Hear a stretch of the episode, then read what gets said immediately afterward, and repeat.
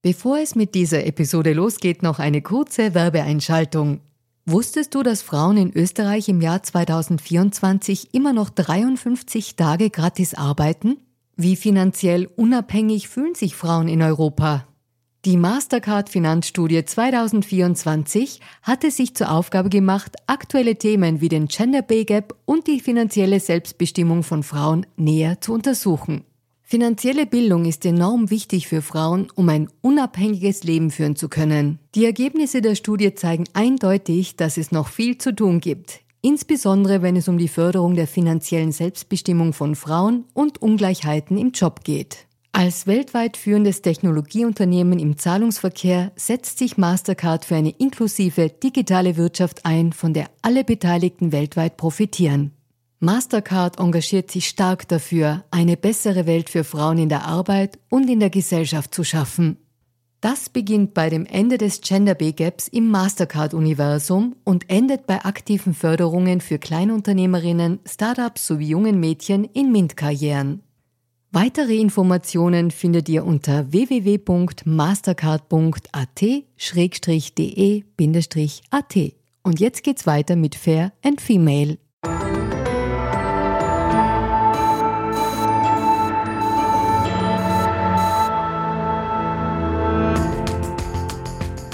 Hallo ihr Lieben, herzlich willkommen zu Fair und Female, dem Gesellschaftspodcast der kleinen Zeitung. Mein Name ist Barbara Haas, ich bin Journalistin und hoste diesen Podcast. Und heute wird's philosophisch bei uns, denn ich möchte wissen, ob uns die Philosophie vielleicht dabei helfen kann, Gegensätze auszuhalten und wie es die alten Philosophen sozusagen mit dem Thema Gegenrede, Rede, Widerrede gehalten haben, weil ich habe den Eindruck, dass wir beim Thema Meinungen aushalten durchaus alle ein bisschen Nachhilfe gebrauchen könnten. Und das alles möchte ich mit einer Frau besprechen, die ähm, uns bestimmt ein paar ganz schlaue Dinge dazu erzählen kann. Sie ist Philosophin, Publizistin, Buchautorin und hat gerade die dritte Staffel ihres Podcasts gelauncht. Ich freue mich, dass sie da ist. Herzlich willkommen und hallo, Dr. Liz Hirn. Hallo. Äh, liebe Liz, wir kennen uns von einem anderen Podcastgespräch und sind äh, per Du, deswegen würde ich das gerne äh, transparenterweise hier auch so halten. Dein, dein eigener Podcast, ich habe ihn gerade angesprochen, heißt Philosophieren mit Hirn. Und ähm, ich habe da reingehört in die erste also in einer der ersten Folgen.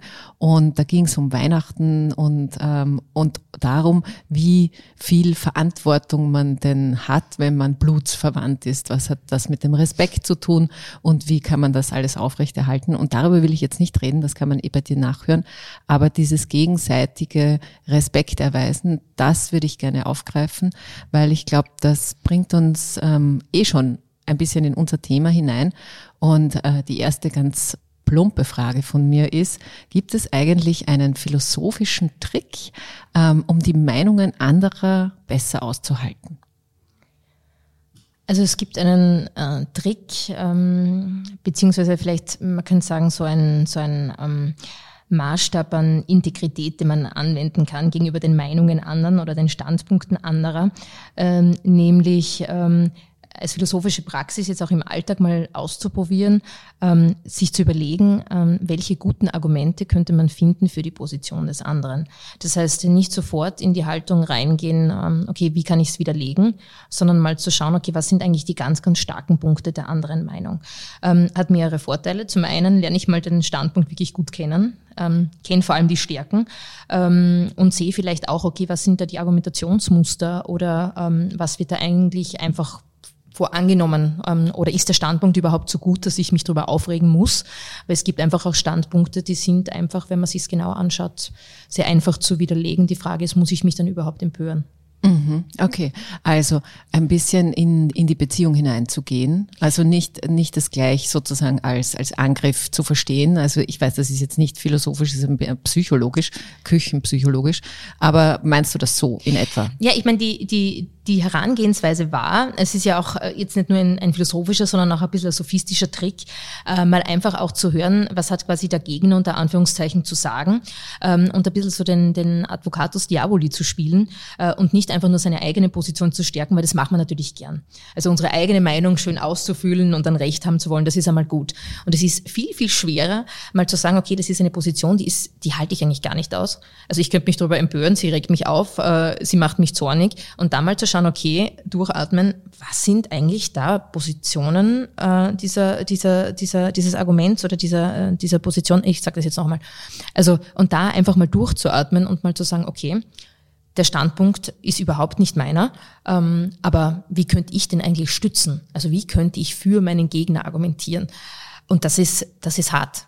Das also das ist, fällt das mir, das hart. fällt mir sehr, sehr schwer. Ähm, aber zum einen ähm, ist es, ist es, wenn man es wirklich schafft, sogar ein bisschen lustig, ähm, wenn man dann plötzlich merkt, okay, also das, es gibt keine radikalen Positionen, sondern wir suchen alle nach Gründen, auch unsere Positionen zu stützen. Ähm, und zum anderen ähm, verlieren aber auch gewisse Positionen ihren Schrecken weil man zum Beispiel versteht, okay, was steht da dahinter ähm, und, und wie kann ich den vielleicht auch ähm, dann mit vernünftigen Argumenten auseinandernehmen.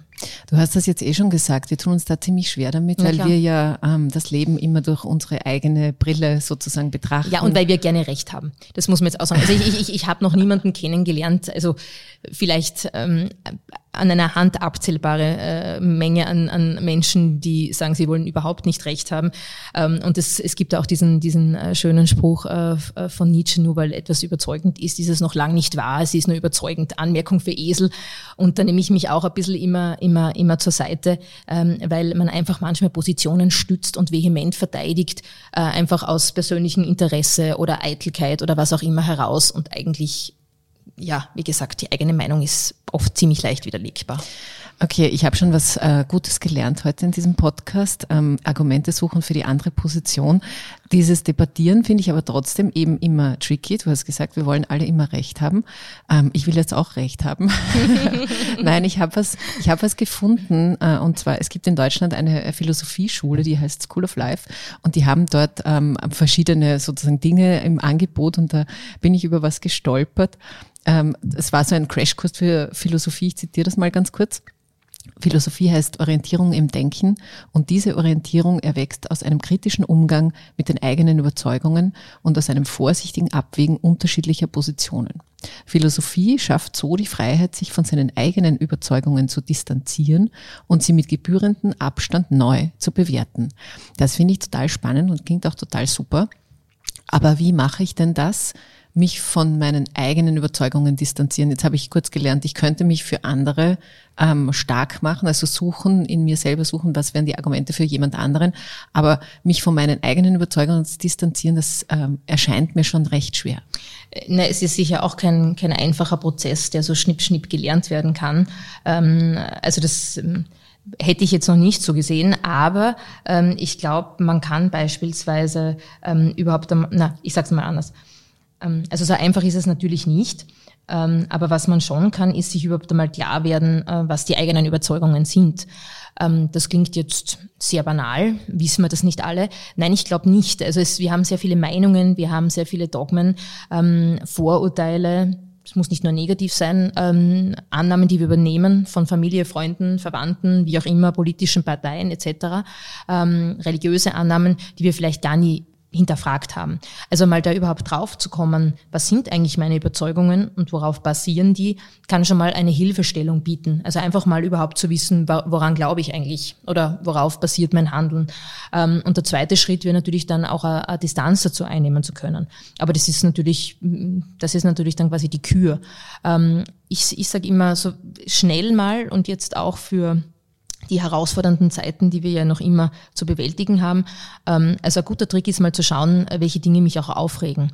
Also Empörung ist jetzt kein philosophisches Gefühl, aber wenn ich es schaffe, zu, zu dem, was mich wütend macht oder empört macht, vielleicht mal die Distanz aufzubauen, zu schauen, was ist denn eigentlich da dahinter, ja? Was, was ist denn da eigentlich versteckt? Welches Soll steckt dahinter? Welche Pflicht, die ich annehme oder welches Gebot oder welche Überzeugung? Also da kann ich mich zumindest einmal so weit kritisch annähern, dass ich mal weiß, okay, was, da hat's was. Ja, da bin mhm. ich nicht gelassen dem gegenüber, sondern da nehme ich einen sehr stark emotionalisierten Punkt ein. Mhm. Ähm, du hast schon ein bisschen darauf hingewiesen, dass wir in herausfordernden Zeiten leben. Ein bisschen ist das auch die Klammer über diesem Gespräch. Ich bin da eh ganz offen, ähm, weil ich natürlich auch auf der Suche bin nach ähm, guten Argumenten, wie man ein bisschen die Spannung daraus nehmen kann. Und ähm, ich habe gesehen, du hast für die für die kleine Zeitung, die kleine Zeitung hatte nur für alle Hörerinnen und Hörer, die das nicht ähm, alles gelesen haben, so ein neues Format, das heißt Reden wir und das äh, beschäftigt sich so insgesamt mit dieser mit der Spannung in der Gesellschaft und auch mit diesen Klüften in der Gesellschaft. Und da gab es zum Nationalfeiertag sozusagen eine Sonderausgabe und du warst da auch mit dabei und hast mit dem äh, Juristen Alfred Noll ähm, gesprochen über das Thema Impfpflicht oder Eigenverantwortung. Ähm, und ich zitiere da mal ganz kurz dich selber. Zitat, ich glaube, was am Anfang passiert ist, und das sehe ich durchaus kritisch, ist, dass der erste Lockdown als Sache der Eigenverantwortung kommuniziert worden ist. Das war es aber nicht, sondern es war eine Verpflichtung, daheim zu bleiben und das Haus nur aus bestimmten Gründen zu verlassen. Also das heißt, die, die Bedeutung der Pflicht wurde sozusagen da nicht gut genug herausgearbeitet, ähm, was mich zu dem Wort insgesamt Pflicht bringt. Ein sehr erfolgreiches Buch, das äh, gerade bei uns auch erhältlich ist, wurde von deinem äh, deutschen Philosophiekollegen Richard David Brecht geschrieben, heißt Pflicht und, und dreht sich eh genau auch um dieses ganze Corona-Thema. Ähm, was würdest du sagen, was, was ist eigentlich Pflicht und was hast du gemeint in diesem Zusammenhang, äh, was man hätte besser kommunizieren können? Also ich glaube, wir ähm, oder es wurde nicht genau herausgearbeitet, was der Unterschied zwischen Freiheit, Rechten, Pflicht und Zwang ist. Jetzt könnte man sagen, es ist jetzt wieder philosophische Begriffsglauberei. Ähm, ich möchte kurz erklären, was ich damit meine. Ähm, also wenn wir äh, uns anschauen, äh, dass ein Lockdown ähm, auch eine kollektive Sache ist, also von oben sozusagen, also von Regierungsseite angeordnet wird, abgesegnet wird, juristisch legitimiert wird, dann ist es jetzt nicht meine persönliche Freiheit zu entscheiden, will ich jetzt raus oder nicht, äh, oder entscheide ich mich jetzt dagegen, sondern ich habe eine Pflicht.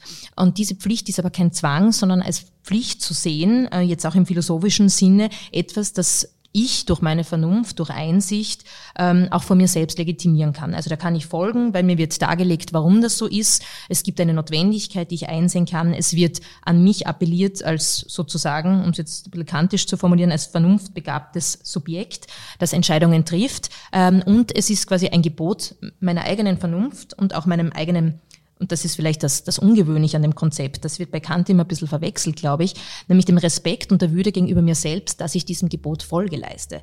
Also nicht aufgrund eines Zwanges von außen, sondern dadurch, dass meine Einsicht mir sagt, das ist jetzt das Richtige zu tun. So, das wäre jetzt die Pflicht. Mhm. Und ich habe das Gefühl, dass diese Pflichten aber immer im Sinne von Zwängen kommuniziert werden. Und Zwänge sind prinzipiell etwas, was jetzt ohne ähm, den Versuch überhaupt äh, Einsicht hervorzurufen, sich zu legitimieren, an mir passiert. Das heißt, es gibt weder ein Einverständnis noch den Versuch, mir rational darzuklären, äh, äh, nochmal, äh, noch den Versuch, mir rational darzulegen, warum ich mich so zu verhalten habe. Ja, sondern das wird auch mit Gewalt durchgeführt, beispielsweise durch staatliche Gewalt kann das sein. Aber das finde ich irgendwie spannend, was du da sagst zur Pflicht, dass das eigentlich, also ich bin überzeugt, dass das eine gute Idee ist. Und dann ist es eine Pflicht.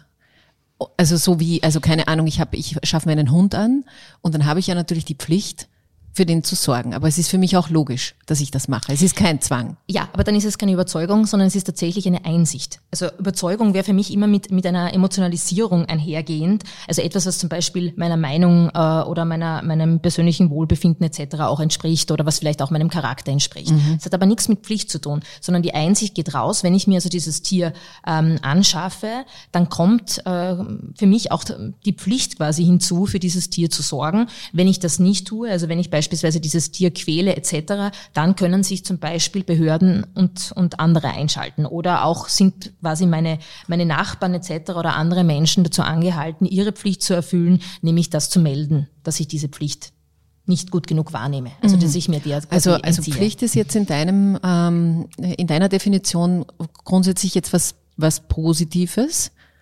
Ich würde nicht einmal positiv oder negativ sagen. Äh, es ist einfach, äh, ich glaube, eine, eine Form, also ein Sollen, ein Müssen, ein Gebot, äh, wie wir in einem Kollektiv als soziale Wesen zusammenleben. Und wie gesagt, also ich, ich glaube, auch wenn es jetzt geht in der Debatte um Impfpflicht und Impfzwang, dass es wichtig gewesen wäre, das von Anfang an zu unterscheiden und vor allem nicht immer die Pflichten so negativ den Rechten gegenüberzustellen. Ähm, ich ich meine, das ist dieser Problem, das, das haben wir seit den, den ersten Menschenrechten nach der Französischen Revolution, dass die Pflichten immer so, so nebensächlich behandelt worden sind ähm, und nicht verstanden oder kommuniziert worden sind als etwas, das quasi auch die Freiheitsrechte bedingt. Das heißt, äh, man kriegt nicht das eine äh, ohne das andere. Wenn ich Rechte habe, ähm, gewisse Dinge machen zu dürfen, dann habe ich auch Verpflichtungen, die auf der anderen Seite damit verbunden sind, um eben auch die Freiheit anderer und die Sicherheit anderer zu gewährleisten. Das ist äh, zusammengehörig und das eine ist ohne das andere nicht zu haben. Also haben wir dann aber schon quasi seit der französischen Revolution oder seit den Menschenrechten diesen, diesen Drall, dass Pflichten immer tendenziell negativ konnotiert werden, weil so habe ich das Gefühl schon auch, also auch jetzt, also auch mit dieser Impfpflicht. Das ist nicht, das erwächst sozusagen nicht aus mir vernunftbegabtes Wesen, sondern es wird mir, ähm, wie du gesagt hast, fast ein bisschen zwanghaft ähm, kommuniziert zumindest. Ja, ich, ich habe auch den Eindruck, ja. Äh, also man müsste das natürlich historisch genauer anschauen, aber wenn man sich jetzt anschaut, die ganzen Debatten, die inzwischen auch waren, ähm, über die letzten Jahrhunderte hinweg, könnte man, könnte man irgendwie glauben, das ist ein bisschen das Stiefkind. Also die Pflichten sind so das Stiefkind, das ist dann vielleicht, fällt dann unter Moralisiererei, Zeigefinger heben. Ähm, aber ich, ich finde, der eigentliche Appell jetzt auch von einem Kant ist ja nicht zu sagen, du musst dich jetzt ständig moralisch integer verhalten und irgendwie gefühlskalt sein, sondern der Appell, ähm, auf, einer, auf einer Schiene miteinander und überhaupt zu handeln, die vernünftigerweise nachvollziehbar ist und auf Kriterien basiert, die vernünftig sind. Ähm, das muss jetzt nicht zwanghaft äh, ähm, Lust, äh, lustlos passieren oder vollkommen ohne Emotionen, aber es muss zumindest nachvollziehbar sein. Ähm, und wie gesagt, ist die Voraussetzung dafür, dass wir alle ähm, einigermaßen gut zusammenleben können. Ähm, du hast Kant gerade schon angesprochen. Ich ich weiß, dass ganz viele kennen diesen kategorischen Imperativ. Äh, ich auch theoretisch, aber ich habe jetzt trotzdem nachschauen müssen, äh, was der eigentlich äh, aussagt. Und der heißt, handle nur nach derjenigen Maxime, die du zugleich wollen kannst, dass sie ein allgemeines Gesetz werde. So, für mich übersetzt heißt das doch, dass man das tun soll, wovon ich selber denke, dass es eigentlich so allgemeingültig ist, dass man daraus ein Gesetz machen kann. Das ist, glaube ich, ein bisschen schwierig ähm, äh, umzusetzen, aber ist diese, dieser, dieser Anspruch denn überhaupt auf unsere Gesellschaft übertragbar, wo wir doch alle so individuell, so freiheitsliebend, so, wir machen alle unsere eigenen kleinen Lebensentwürfe. Ähm, also passt das überhaupt noch zusammen oder, oder ist, ist Kant da überhaupt der Falsche in dem Moment? Ich, ich weiß, da wird Kant sehr oft äh, zitiert ähm, und der wird falsch verstanden. Ah, okay. Die Frage ist nicht, ob ich das jetzt so einschätze für mich. Ähm, es ist nicht die goldene Regel, ja, was, was, was du nicht willst, das man dir zu. Äh, und Kant hat schon zu Lebzeiten dem heftig widersprochen, äh, schon damals missverstanden worden und hat gesagt, da, da könnte ja jeder Verbrecher quasi gegen seinen Richter argumentieren und dann plötzlich sagen, ja, aber ich würde das nicht wollen oder ich würde das nicht und könnte sich quasi aus dieser Affäre ziehen. Das ist damit nicht gemeint, sondern gemeint ist damit, dass nach vernünftiger Einsicht das etwas wäre, was von allen nachzuvollziehen und auch zu tun wäre. Er bringt das Beispiel äh, von, dem, äh, von dem Mörder, der an die Haustür klopft. Du siehst, das Opfer flüchtet ins Haus und die Frage ist, lügst du jetzt diesen Täter, also den potenziellen Täter an, den potenziellen Mörder an und verrätst ihm, wo also das Opfer ist oder nicht. Das heißt, gilt dieses Gebot, du sollst nicht lügen jetzt oder gilt es nicht? Mhm. Gibt es Ausnahmen von der Regel? Jetzt teleologisch argumentiert, also auf ein Ziel gerichtet, könnte man sagen, na natürlich lüge ich jetzt nicht, weil ich habe gute Gründe, jetzt diese Person zu schützen, dieses Leben zu schützen. Deontologisch, also dem Gewissen nach, gilt sie schon. Denn warum soll es diese Ausnahmen geben? Zum einen argumentiert Kant dann, ähm, ich kann die Konsequenzen bis zum letzten Ende nicht absehen. Das heißt, ich weiß nicht, ist dieses Opfer wirklich noch im Haus, ist es rausgelaufen. Das heißt, sage ich eine falsche Richtung, gefährde ich vielleicht durch meine Lüge auch das Opfer. Und zum Zweiten ist, ähm, für was bin ich eigentlich verantwortlich? Mhm. Also bin ich für quasi ähm, die Umsetzung dieser, dieses, dieses Gebots verantwortlich, also nicht zu lügen, dann habe ich das auch in jeder in jeder Form und in jeder Situation zu erfüllen. Es gibt keine Ausnahmen von diesem Gebot. Mhm. Und wenn sich alle quasi daran halten würden und auch diese Einsicht hätten, deshalb allgemeines Gesetz, dann würde das auch funktionieren. Das Problem ist, dass wir ständig mit Ausreden hantieren und ich glaube, was, was Kant wirklich versucht hat, ist, diese Ausnahmen unmöglich zu machen oder etwas zu formulieren, damit diese Ausnahmen äh, unmöglich sind. Das heißt, es geht weniger bei ihm darum zu sagen, was jetzt genau man nicht tun soll, sondern eine Form wie den Imperativ zu erfinden, die man quasi auf moralische Konzepte dann aufsetzt umsetzen kann. Und würdest du sagen, gibt es so einen, einen Zugang, wenn wir uns die jetzige Situation bei uns anschauen, schon seit eineinhalb Jahren, ähm, verunsichert. Es ist eben weg vom individualisierten Leben hin zu einem gemeinschaftlichen Thema, das wir plötzlich alle miteinander haben. Ähm, intensiver, als wir das wahrscheinlich wollen würden. Und, ähm, und, diesen, und dieser Kantschen Aufforderung, was, was allgemein gültiges ohne Ausnahmen, wenn es geht, zu kreieren. Gibt's da was? Ja, das ist das Problem mit der, mit der, mit der Füllung. Ja? Also äh, wie fügt man äh, so einer Form äh, den passenden Inhalt ähm, hinzu? Das ist ja auch das, was bei ihm kritisiert wurde. Also äh, schön ist die Form, aber die praktische Anwendung daran kann zacken. Und je nachdem kann es natürlich auch falsch ausgelegt werden. Ähm, aber die Frage ist schon berechtigt, ähm, nach welchen Kriterien handeln wir jetzt weiter? Nämlich orientieren wir uns nach der Gesinnung. Das heißt beispielsweise, wir wollen die anderen schützen. Ähm, wir haben ähm, als Wert auch äh, vielleicht vielleicht das menschliche Leben oder überhaupt die Lebenserhaltung? Äh, oder gehen wir nach Nützlichkeitskriterien vor? Also sagen wir zum Beispiel, wir möchten den größtmöglichen Schaden vermeiden ähm, und ähm, äh, die größtmögliche Anzahl an Menschen Leben retten. Ähm, dann heißt aber auch zu berücksichtigen, beispielsweise also ein Kalkül anzustellen, wo sind die Kollateralschäden etc. Das heißt, interessant ist es, nach welchen Kriterien sich auch politische Entscheidungsträger richten und sich auch gesellschaftlicher Konsens hinbewegt. Ja. Und eine, eine große Schwäche hat natürlich jede Ethik, die teleologisch argumentiert oder utilitaristisch, wie es so schön heißt in meinem Fachjargon, ähm, dass die Konsequenzen natürlich bis zum letzten Ende nicht klar durchdenkbar sind und planbar sind. Das heißt, wir wissen nur bis zu einem gewissen Teil, was die Folgen sein können, aber wie gesagt, die Zukunft ist ungewiss, wir wissen es nie ganz genau. Mhm, okay, gut. Ähm, äh, lass uns noch mal ganz kurz zur Pflicht zurückspringen. Ähm, ich habe ein bisschen ich habe ein bisschen das Gefühl, es ist irgendwie kein guter äh, Satzanfang, aber ich sage es trotzdem nochmal, ich habe ein bisschen so das Gefühl, dass der Staat ähm, nicht mehr die Kraft hat, die er vielleicht mal hatte, weil sich niemand mehr vom Staat eigentlich fürchten muss. Und der Staat aber auf der anderen Seite voll viel tut für uns. Also der hat so ein großes ähm, Wohlfühlpaket gebaut mit vielen, nicht nur mit vielen Freiheiten, sondern auch, mhm. ähm, keine Ahnung, Pensionsversicherung, Krankenversicherung, also viele, viele Dinge, die wir vom Staat irgendwie so nehmen können. Und mein Gedanke dazu ist, ähm, dass dadurch, dass man sich eben nicht mehr fürchten muss, man den Staat auch nicht mehr so ernst nimmt, weil was soll denn groß passieren? Und wenn er aber nicht liefert, alles das, was ich möchte, wie bei meiner Amazon-Bestellung oder woanders, dann bin ich, ähm, dann bin ich sauer. Und in der Situation mit diesem großen Brocken, was wir da jetzt gerade vor der Tür haben, ja, wie soll man denn da umgehen? Ja, das ist ein großes Problem, das, das sehe ich ähnlich. Ähm, also ich habe auch den Eindruck gehabt, wir nehmen Politik und Politiker und ihnen auch nicht besonders ernst in ihrer Funktion. Ähm, und ich habe die Anekdote jetzt schon oft erzählt, aber für mich war sie so ähm, erhellend, nämlich diese Erkenntnis auch nach dem ersten Lockdown, Wahnsinn, da geht es ja um was in der Politik. Also könnten ja auch Menschen sterben, wenn die falsch entscheiden.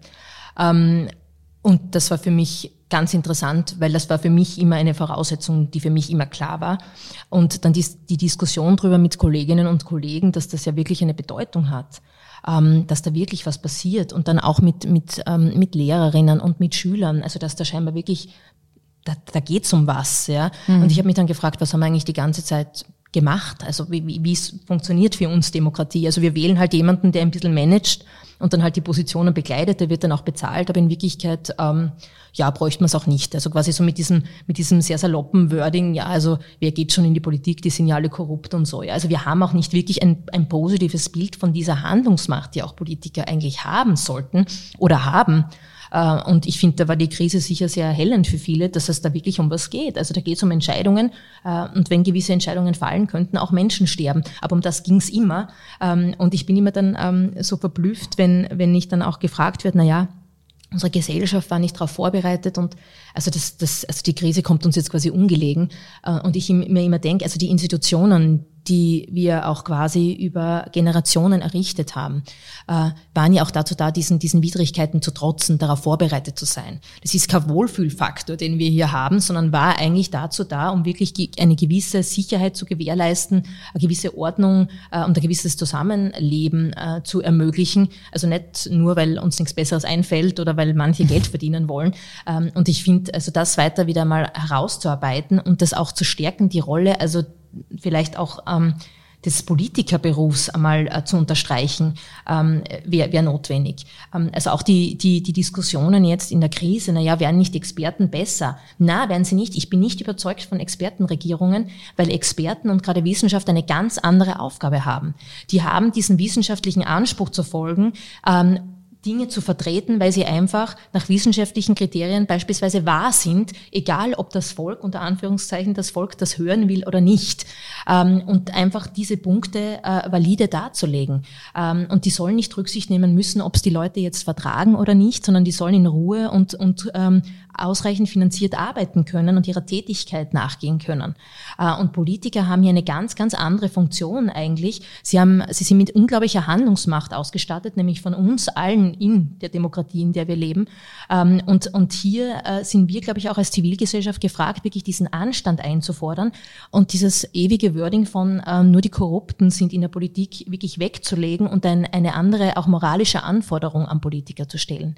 Ja, mhm. Da geht es nicht darum, dass ich sage, alle müssen jetzt perfekt sein, aber es geht darum, ähm, nicht quasi Tür und Tor für die zu öffnen, äh, die bereit sind, eben notwendigerweise vielleicht mal korrupt zu sein oder mal irgendwie krumme Dinge zu machen. Oder die bereit sind, überhaupt in diesen Job zu genau, gehen, der eh genau. schon so niedrig sozusagen genau. ähm, angesehen ist. Ganz genau. Also und dann vielleicht potenziell auch vielleicht auch leichter genau. mal korrupt sind. Ganz genau. Also wir sollten wirklich den Raum öffnen für, für politische Persönlichkeiten auch, die wir vielleicht jetzt noch gar nicht auf dem Radar haben, äh, äh, die dazu wesentlich besser geeignet wären und die vielleicht nur nicht reingehen, weil eben das gesellschaftliche Wording von diesem Beruf so, so niedrig ist. Mhm. Okay, also wir brauchen vielleicht eine neue Art und Weise von äh, politischen mh, Akteuren und Akteurinnen, aber auch die Bereitschaft von uns allen, denen auch den Raum dann zu geben. Und da komme ich jetzt nochmal ganz kurz zurück auf die Pflicht, weil irgendwann bin ja ich hier als Staatsbürgerin auch langsam gefragt. Also es ist natürlich super, wenn wir die Ansprüche bei den anderen schön mhm, anziehen, genau. aber wo komme denn ich dann ins Spiel? Naja, zum Beispiel, wenn es darum geht, äh, am Wahltag zu überlegen, ähm, unterstütze ich jetzt Politiker, Politikerinnen, die beispielsweise unpopuläre Entscheidungen treffen. Also beispielsweise mir die Wirtshäuser zusperren oder zum Beispiel Steuern erhöhen auf umweltschädliche Produkte, mir vielleicht teilweise meinen Alltag unbequemer machen für ein größeres Ziel, beispielsweise, sagen wir mal, Emissionen zu senken oder was auch immer, Umwelt zu erhalten. Das heißt, es gibt durchaus Entscheidungen, die mir als Staatsbürgerin ja nicht gefallen müssen, die vielleicht mein Leben jetzt nicht unbedingt leichter machen oder jetzt äh, besser besser machen, ähm, aber dafür gewährleisten, dass zukünftig gewisse Ressourcen zur Verfügung stehen. Jetzt nur als Beispiel. Und die Frage ist dann, äh, bestrafe ich die am Wahltag dafür, dass sie Entscheidungen versuchen vernünftig, nachvollziehbar und verantwortungsbewusst, auch zukunftsorientiert zu treffen? Äh, oder sage ich, na, ich, ich nehme mir oder ich wähle mir halt jemanden rein, ähm, der mir mein persönliches Leben schöner macht, ja, wo ich es bequemer habe, wo ich vielleicht mehr Vorteile habe, zumindest kurzfristige Vorteile habe. Und da bin ich natürlich, also das ist eine Entscheidung, die kann mir dann halt keiner abnehmen. Das ist dann halt auch, auch die Macht, die ich sozusagen habe und die ich auch vielleicht in meinem Bekanntenkreis habe. Und da sind wir wieder bei den Überzeugungen und die eigenen Überzeugungen zu hinterfragen, warum das auch sinnvoll sein kann, ähm, weil wir natürlich schon dazu neigen, ähm, die Parteien oder auch die Meinungen zu unterstützen, die unser Leben jetzt unter Anführungszeichen zumindest einmal kurzfristig besser machen. Das finde ich einen guten Punkt, da würde ich gerne nochmal einhaken was wir vorher besprochen haben, so dass es gar nicht so leicht ist, auf das große Ganze zu schauen, weil wir ja so konditioniert werden, also über den Konsum, mhm. äh, sozusagen what's in for me. Es geht immer darum, was habe ich denn eigentlich davon? Und nach dem so äh, ökonomischen Kriterienkatalog äh, richte ich halt so mein Leben aus. Und das, was du jetzt beschreibst, dass ähm, dass man auch Meinungen oder im besten Fall dann sogar politische Parteien unterstützt, die vielleicht nicht hundertprozentig meinem, meinem egoistischen Kurzzeitziel irgendwie da einzahlen. Das würde ja bedeuten, dass ich in der Lage bin, sowas wie Gemeinwohl zu sehen. Also es ist nicht, es ist vielleicht nicht super fix gut für mich, aber es ist ähm, über die Zeit und, und für alle dann das Beste. Jetzt habe ich eine äh, Kurzzeitthese jetzt gerade mal, die ich jetzt am Tisch lege und sage, wir haben das Gemeinwohl ein bisschen verlernt. Frage, zweite Frage, können wir es denn wieder lernen? Also ich, ich sehe jetzt keinen Grund, dass man es nicht lernen kann oder dass man ähm, äh, versucht sich mal, mal vorzustellen, okay, was, was sind da so Dinge, die auch funktionieren? Also denken wir jetzt ähm, an die Gesundheitsversorgung. Ähm, also egal wie ausgelastet oder nicht ausgelastet wir jetzt sind auf Intensivstationen etc. Allein, dass wir eine leistbare Versorgung haben, die quasi vom Großteil ähm, finanziert wird. Äh, manche können mehr, manche weniger, gewährleistet aber nicht nur, dass ähm, alle irgendwie die Chance haben, äh, medizinisch versorgt zu werden, sondern auch beispielsweise, dass es eine Art von ähm, vielleicht sozialen Frieden gibt, von einer, von einem gewissen guten Leben unter Anführungszeichen für alle.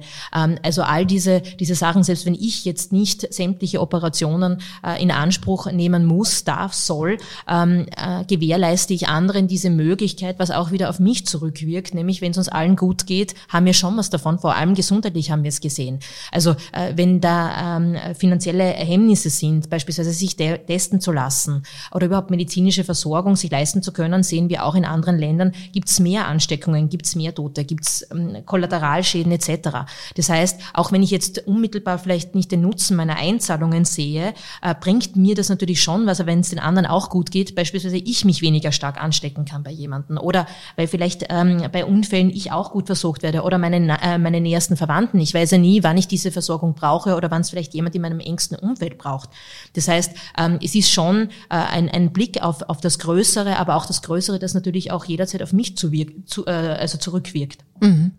Ähm, das und ich finde das eigentlich, vielleicht noch als Zusatz, ich finde das eigentlich ganz schön als Konzept, dass wir dieser extrem unsicheren Zukunft, ähm, der wir seit jeher als, als jetzt verletzliche Menschen ausgesetzt sind, ja, äh, dass wir dem was entgegensetzen, nämlich kollektiv und quasi ein gewisses Maß an Sicherheit konstruieren, also ein Netz konstruieren, ähm, das uns in gewissen Fällen auffängt. Also ich finde, das ist, ich würde das durchaus als soziale Evolution äh, bezeichnen, die man unbedingt auch weiter unterstützen soll. Also zutiefst auch mit der Überzeugung aus Eigeninteresse heraus.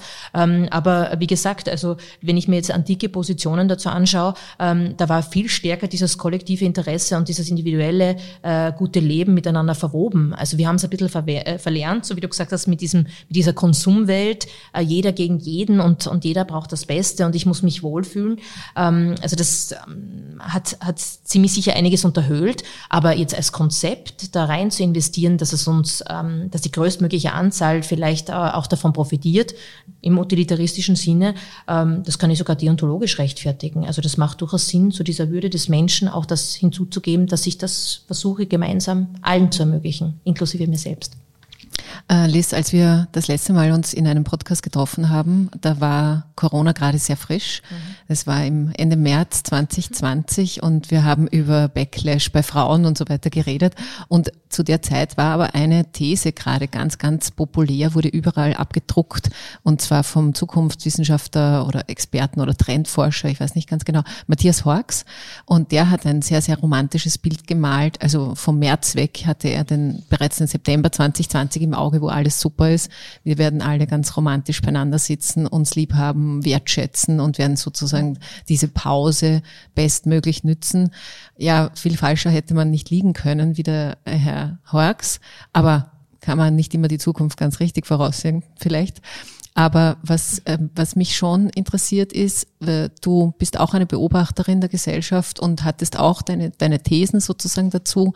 Was würdest du denn heute sagen, wo hast du dich denn sehr getäuscht und was ist so eingetreten, wie du, wie du dir das gedacht hast in diesen eineinhalb Jahren, fast zwei Jahren? Lass mich kurz überlegen. Ähm, ich muss leider sagen, ähm, ich habe vieles äh, richtig eingeschätzt ähm, und das finde ich jetzt gar nicht gut, da recht zu haben. Ähm, also sowohl was jetzt die, die Mehrbelastung ähm, bei Frauen angeht, aber auch, äh, dass natürlich äh, eine Beschleunigung stattfindet, also auch der, der internationale Wettbewerb, ähm, also die Großmächte, die dann auch wirklich versuchen, ähm, diese Krise auch für sich zu nutzen. Ähm, also jetzt vielleicht gar nicht mit der Ursprungsintention, aber daraus was zu machen, siehe China etc., die Konflikte, die zunehmen, die sozialen Spannungen, ein bisschen, dass ähm, sehr viel äh, weniger Druck auch auf dieser Klimakatastrophenfrage ist, weil eben sehr viel Konzentration auf Corona losgeht. Wir haben gesehen, die Emissionen, jetzt auch ähm, diese, dieser, dieser Hype oder diese Hoffnung, ähm, äh, wir werden dann weniger fliegen und, und äh, also das alles hat sich so nicht erfüllt. Äh, wir, wir haben auch nicht so große ähm, ähm, Energieeinsparungen gehabt. Ich sage nur, die Digitalisierung ist sehr, sehr energielastig. Das war etwas zum Beispiel, was ich nicht so am Radar hatte, wie viel Energie ähm, unsere digitale äh, Welt auch ähm, braucht äh, und dass das eigentlich die Einsparungen wieder auf der anderen Seite ziemlich gut aufhebt. Ähm, das heißt, ähm, das, das hatte ich zum Beispiel nicht so stark am Radar. Da waren die Zahlen für mich überraschend. Was mich auch überrascht hat, ich hätte mir tatsächlich gedacht, dass eine schnellere internationale Zusammenarbeit erfolgt. Das heißt zum Beispiel die Freigebung auch von Patenten. Zumindest nach dem zweiten Lockdown hätte ich mir gedacht, weil die wirtschaftlichen Folgen wirklich so groß waren auch, dass ähm, viel, viel schneller die Patente auch für die Impfstoffe freigegeben werden. Also dass die Produktionen auch äh, zum Beispiel nach Afrika verlegt werden etc., dass da viel, viel schneller produziert wird und viel, viel schneller auch durchgeimpft wird. Also das hat mich gewundert, dass wir das jetzt ähm, politisch ähm, nicht, nicht wirklich ähm, gut unter Kontrolle gebracht haben. Also mhm. da sehe ich schon ein, ein Diplomatie- und Politikversagen. Mhm. Ähm, lass uns noch mal ganz kurz bei dem bleiben, was du gesagt hast, was sich halt leider Gott leider als wahr herausgestellt hat, nämlich viele Dinge, die ungerecht sind in unserer Welt, sind, man hat immer gesagt, wie durch ein Brennglas, äh, durch Corona jetzt noch viel sichtbarer geworden. In dem Podcast geht es auch immer ein bisschen um Gerechtigkeit. Insofern würde ich da noch mal ganz kurz äh, draufbleiben zum Schluss. Wir wissen mittlerweile, dass die Überlastung der Pflegekräfte keine ist, die jetzt nur einmal kurz bei Corona aufgeflackert ist, sondern die es einfach gibt. Wir haben gelernt, dass unser Schulsystem ähm, gar kein gerechtes ist und wenn Eltern nicht in der Art und Weise beim Homeschooling mithelfen können, dann fallen diese Kinder einfach ab. Und, und, und, und könnte man sagen.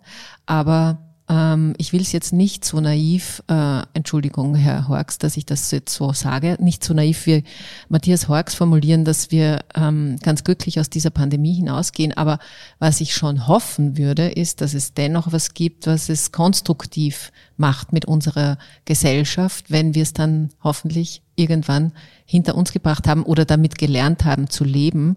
Siehst du da was? Ähm, also ich denke, wir könnten ähm, an ganz vielen dieser Punkte arbeiten.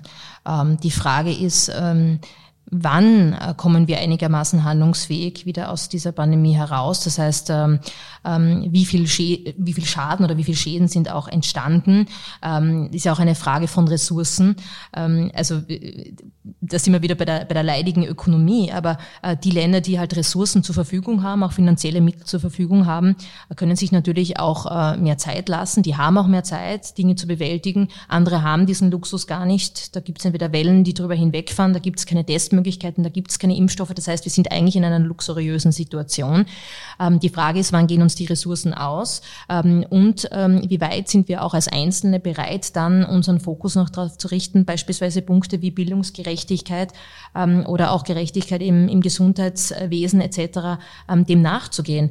Das Positive, was ich sehe, ist, dass es ähm, dass sehr viel darüber geschrieben wird, dass es sehr viele Studien gibt jetzt auch, dass sich sehr viele Sozialwissenschaftler mit einigen Punkten befassen. Es gibt jetzt auch ähm, ähm, mehr gesellschaftliche Diskussionen. Die Frage ist aber, bleibt es bei Diskussionen und ähm, wann, wann folgen da auch Taten? Ja? Also wir, wir haben alle festgestellt, dass einiges nicht gut läuft äh, in Bildungsdingen. Die Frage ist, ähm, was ziehen wir für Schlüsse draus? Ja? Wie viel Ressourcen, wie viel Energie haben wir, um das dann auch danach zu ähm, zu ändern. Ähm, deshalb auch, vielleicht komme ich jetzt wieder zurück zu dem Punkt mit den Politikerpersönlichkeiten, die wir auch brauchen. Also es wird nicht nur Experten brauchen, sondern wirklich auch die Politiker und Politikerinnen brauchen, ähm, die sich da einsetzen dafür, ähm, da Expertenthesen auch umzusetzen. Und das ist leichter gesagt als getan. Wie gesagt, wenn es zum Beispiel darum geht, auch ähm, gewisse Wählergruppen zu enttäuschen ähm, oder vielleicht auch für gewisse Maßnahmen, ich sage jetzt nur Stichwort Erbschaftssteuer etc., ähm, stärker in Beschlag zu nehmen, um da einen Ausgleich zu schaffen und Verbesserungen heranzuführen. Ja. Und ja, also dafür brauchen wir tatsächlich andere Politikerpersönlichkeiten als jetzt den Politikmanager, der den Staat als Unternehmen sieht, äh, wo man dann halt irgendwie schwarze Zahlen oder rote Zahlen schreibt, oder den Messias, der mit Heilsversprechungen und Heilsvorstellungen kommt. Mhm. Und was wir schon, glaube ich, dazu auch brauchen, ist das, was wir vorher besprochen haben, so ein bisschen die eigene Einsicht, dass mein unmittelbarer, mein unmittelbares Bedürfnis, das ich gerne befriedigt hätte, wie es im Konsum halt so ist, ähm, für gesellschaftliche Entwicklungen vielleicht nicht der richtige Maßstab ist. Ähm, äh, Stichwort Gemeinwohl oder Gemeinschaftssinn. Ja, und ich glaube, da wäre es vielleicht auch ganz schlau, jetzt auch medial, das nicht als Verzicht und Reduktion äh, zu, zu kommunizieren. Und zwar nicht, um es jetzt schön zu waschen oder schön zu schreiben, sondern weil auch im, in einem gezielten Konsum beispielsweise oder einen umweltbewussten oder vielleicht auch einen, einen ethisch verträglichen Konsum sehr, sehr viel Genuss stecken kann oder vielleicht eine ganz andere Art äh, von Genuss sich herausbilden kann. Das muss also nicht weniger sein, das muss nicht weniger stark sein und es ist sicher nicht lustfeindlich. Äh, und ich habe immer den Eindruck, dass genau dieses Wording von Verzicht und Reduzieren ähm, eigentlich eher so dystopische Vorstellungen von der eigenen Zukunft auch äh, reproduzieren und eigentlich nicht ähm, Alternativen äh, zu vielleicht einem Massenkonsum, den wir haben oder einen, einen sehr, ja, fast schon, schon gelangweilten Konsum von eigentlich Mitteln und Gegenständen, äh, die auf ganz, ganz verschiedenste Arten vielleicht gar nicht verträglich sind. Also weder für uns persönlich, noch für den Planeten, noch für andere in der Gesellschaft. Mhm. Ja, ähm, in dem Moment, wo irgendwas Detox heißt, ist es vielleicht besser verträglich, aber das ist auch wieder nur ein Konsumwort am Ende. So, ich habe keine schlauen Gedanken mehr dazu. Liebe Liz, ich danke dir ganz, ganz herzlich für, für deine schlauen und philosophischen Gedanken. Ähm, hat großen äh, Spaß gemacht und mir tatsächlich auch was äh, beigebracht. Das finde ich immer auch gut. Liebe Hörerinnen und Hörer, lieben Dank auch, dass ihr eure Zeit mit uns hier verbracht habt. Ich war für die Redaktion und die Aufnahme verantwortlich. Mein Kollege David Knies hat den Schnitt gemacht und die Produktion. Und wenn ihr Feedback habt zu diesem Gespräch oder generell zu diesem Podcast, dann bitte gerne per E-Mail unter gesellschaft.kleinezeitung.at. Und wenn euch interessiert, was so los ist auf der Welt oder auch in eurer Region, dann lest doch die Kleine Zeitung in Print oder digital unter kleinezeitung.at. Was sonst noch? Ich wünsche euch ein paar gute Gedanken, philosophische Gedanken allein oder vielleicht auch gemeinsam. Wer weiß, was da Schlaues dabei rauskommt. Und wenn ihr das wollt, dann hören wir uns wieder nächste Woche. Alles Liebe und Baba.